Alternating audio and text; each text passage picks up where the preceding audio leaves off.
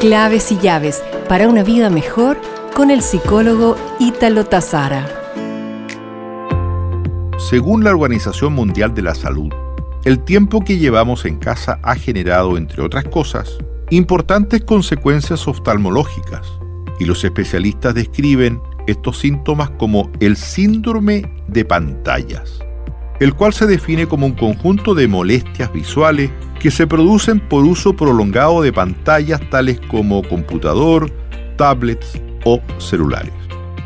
Esto puede llevar consigo sequedad ocular, vista borrosa en la tarde, ojos rojos, molestias con la luz y lagrimeo, producto del teletrabajo, clases online y más tiempo frente a los citados aparatos electrónicos.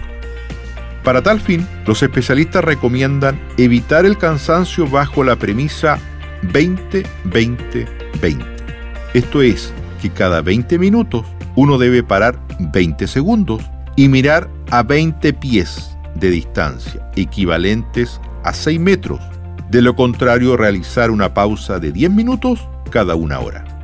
Además, nos sugieren mejorar la iluminación del espacio, evitar el reflejo del sol frente a las pantallas, usar lágrimas artificiales, mantener la pantalla del computador a 70 centímetros de la vista y evitar que el computador esté muy elevado de la cara para no forzar la vista arriba, junto a molestias cervicales que esto así puede acarrear.